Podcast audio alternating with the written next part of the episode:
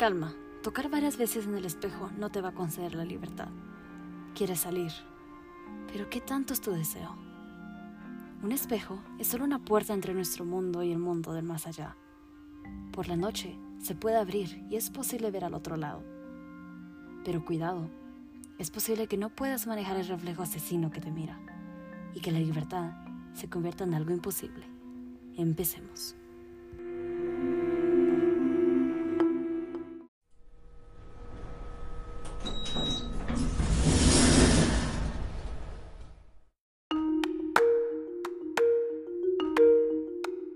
Ashley y Nico acababan de comprar una hermosa casa.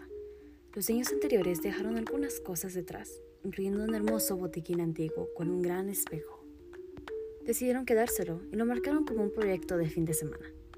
Su amigo, Marcos, había llegado para ayudarlos con todos los muebles. Él notó un nuevo accesorio del baño. Mencionó que sentía que el espejo hacía que sus ojos se vieran más brillantes. Tomó un montón de fotos y las publicó. A lo largo del día, Marcos seguía siendo atraído al espejo. En la noche, Nico mencionó que Marcos tuvo que haber estado muy feliz, porque cada vez que se veía a sí mismo, tenía una gran sonrisa. Ashley lo mencionó, que ella también había notado lo mismo. Al final acordaron que estaban encantados de haber encontrado una gran, maravillosa casa. Esa noche, Ashley despertó empapada de sudor de una pesadilla en la que había visiones de su rostro. Asustada, ella fue al baño, pero decidió no encender las luces, para que sus ojos no necesitaran ajustarse al brillo. Empezó a echarse agua fría, pero la sintió caliente. Ella cambió la temperatura y se miró al espejo. Pareció darse cuenta de que su propia cabeza se movía como si hubiera un ligero retraso. Ella lo ignoró, pensando que era un truco que le hacían sus ojos cansados en la oscuridad. Regresó en la cama. De repente, despertó de nuevo de la misma pesadilla y otra vez fue al baño a buscar agua. Todavía con las luces apagadas, se vio al espejo y vio que su reflejo se alejaba. A la vez, la atrajo. Parecía muy fascinante. No podía apartar la mirada de ella misma. En ese momento, el gabinete se abrió, lentamente. Ella reaccionó, salió y cerró la puerta. Inmediatamente despertó a Nico. Le contó todo, pero ahora Ninguno de ellos podía volver a dormir, así que se quedaron viendo las redes sociales. Encontraron la foto de Marcos y notaron algo extraño. Su sonrisa se miraba exactamente igual como las sonrisas de Ashley, exactamente las mismas que ella había visto en sus sueños. Era como que si la risa de otra persona estaba en la cara de Marcos. Ashley se asustó, pero Nico seguía sin darle miedo.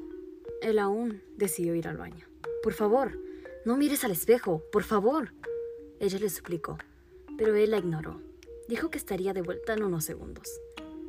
Unos minutos después, escuchó el mismo sonido del gabinete abriéndose. Y luego, un silencio. Un silencio muy largo. Demasiado largo. Ella llamó a Nico, pero no obtuvo respuesta. Estaba tan asustada. Reuniendo todo el coraje que tenía, Ashley fue al baño. Estaba vacío.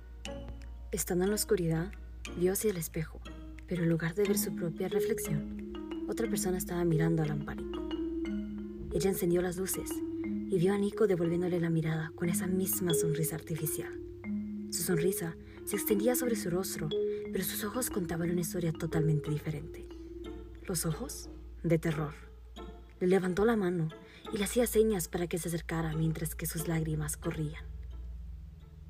De alguna manera había quedado atrapado dentro del espejo y algo lo estaba controlando.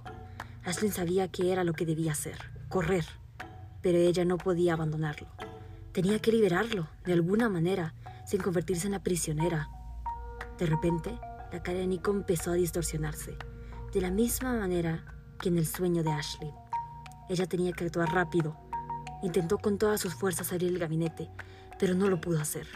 En un pánico, Ashley sacó todo el gabinete de la pared y se desplomó en el suelo. Ella vio con horror cómo la sonrisa de Nico estaba en millón de pedazos. Ella cayó al suelo, llorando con la mirada fija a la escena sangrienta. Y él, mirándola fija, con sus manos presionados a los pedazos, para siempre atrapado, con ninguna salida al mundo externo. sin solución, sin libertad.